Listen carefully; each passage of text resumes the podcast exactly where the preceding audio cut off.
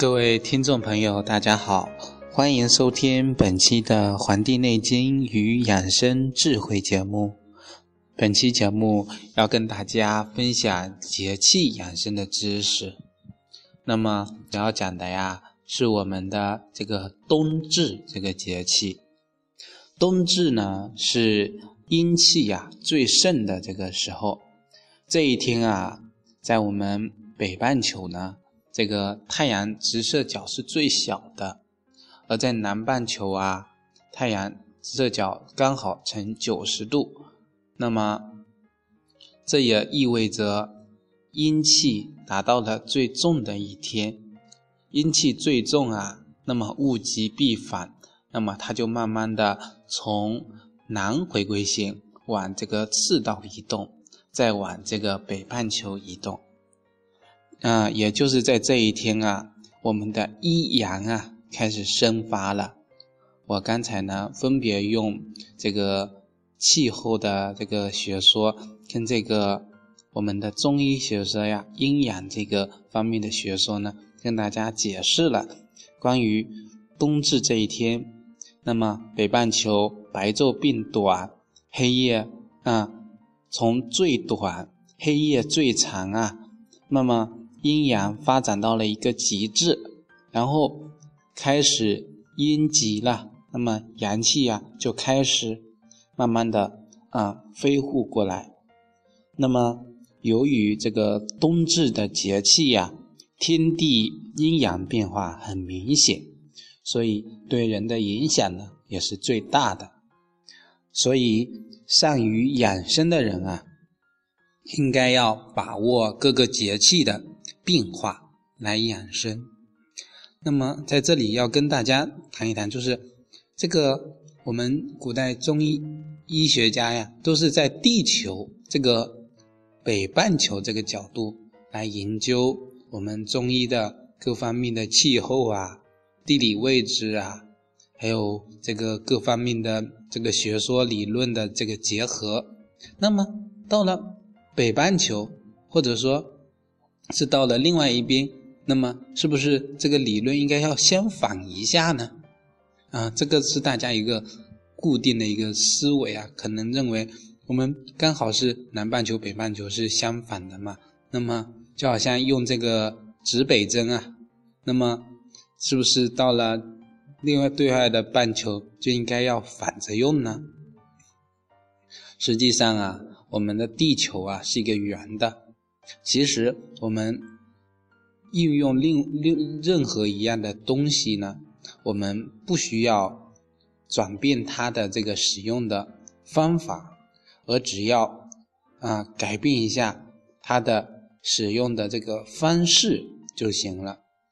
特别是说这个我们的中医这个理论的指导啊，嗯，我们主要取的呢是它的一些显著的一个特点，比如说啊，我们中国内力不是分了很多这个。不同的这个区域，什么东北啊、华北、华南啊，这些各个地区不一样。那么就是针对该地的不同的这个类型啊，我们进行辨证论治。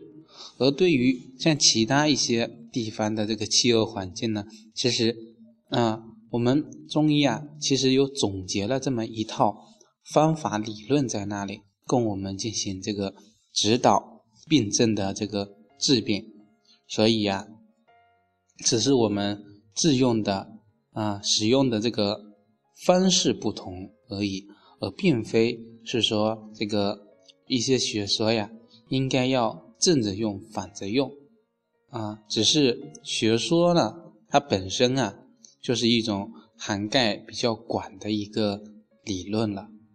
那么这里呀，只是跟大家点一下这个题外话。那么我们继续来讲一下这个冬至啊。那么冬至这个节气对大家都比较的这个熟悉，因为冬季这一天呢，嗯，很多人啊，像南方人会吃这个汤圆，嗯，北方人喜欢吃这个饺子，大家就很熟悉这个饺子啊，是我们中国这个古代的医圣叫张仲景发明的。那么。冬至前后的这个节气的养生啊，核心啊就是要保护我们刚才说了这个阳气，它开始萌动了，那么要保护这个萌动的阳气，顺利的度过这个阴啊最盛，阳啊微弱的这个时候，所以啊。要使得人们健康的开始，在阴阳再一次循环反复的时候呢，进行调理。那么，我们应该要通过以下的我接下来要跟大家介绍的这么四点内容啊，来分享一下如何保护自己在冬季的这个阳气。那么，第一点啊，就要讲到这个。如何保护阳气？那就做到啊，护阳保暖啊，防寒去啊，防邪。那么在这个仲冬啊时候啊，那么阳气呢非常的盛，特别是在这个冬至以后啊，那么气候呢会更加的寒冷，进入了一年中最冷的这个时节。若在这个时候患有这个感冒风寒啊，那么肾中所藏之阳啊，不得不外服去驱这个邪，那这样子呢，就就容易扰动我们的身体之间的阳气。那么古代养生就认为呢，只有人体内阳气充足呢，才能这个延年益寿啊。如果这个阳气啊，在冬天过度的消耗掉啊，那么次年的春天就容易患这个四肢无力呀、头晕欲绝，对养生不利的一些情况。嗯，所以呀，需要添加一些保暖的衣服，减少啊这个风寒的这个机会。要知道，这个冬伤于寒啊。则坚不领残，至于春亦生温病，所以小心中了这个风寒，消耗我们阳气呢，啊，这个也是可以避免的。那么下面啊，我就为大家介绍一道这个啊风寒感冒的一个食疗的方子，供大家来这个参考，大家可以那个做一下笔记呀。嗯，这个风寒用食疗而不吃药，对吧？那么这道汤的名字叫呢，叫香菜葱白汤。记一下这个量啊，用这个香菜十五克，葱白十五段，生姜九克。那么将这三样东西呀，香菜、葱白、生姜洗干净，那么切碎，放在这个锅中，加清水。适量的煎煮十到十五分钟，去渣，取那个取它的汁液来喝，就可以起到这个防寒、这个驱寒的这个作用。那么大家呢，啊，如果对它还不够了解，可以自己去搜一下。那么因人而异呀。那么起到发表散寒。适用于这个风寒、外感风寒，啊，刚开始的时候的这个发热、无汗、头痛、四肢酸软，那么啊，还有鼻塞、这个流清鼻涕这样的情况，那么每天啊可以试用两次，那么连续的喝两到三天啊，静卧休息呢。就可以恢复了。特别提醒就是，这个是在感冒初期的时候啊。那么第二点呢，要跟大家分享的呢，是这个要心理上的一种建设、守志，使我们的阳气可以内藏。在一本叫《五经通义》的这本书中呢，就提到了说，滞后阳气始萌。阴阳交经，万物始成，气微在下，不可动泄。就是说呀，冬至后出现的各类上火的这个情况啊，都是这个阳气外泄、向火上浮的这个情况。那么容易导致啊郁发热这样的这个情况。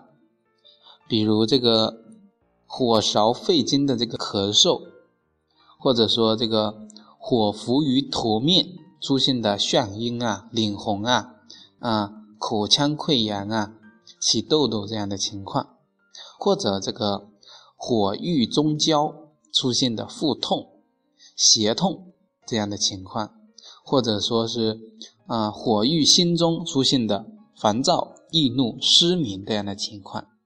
所以，为了防止这些啊向火啊上浮这样的情况呢，最重要的就是要早睡早啊晚起，去宁心守志啊，不要动欲。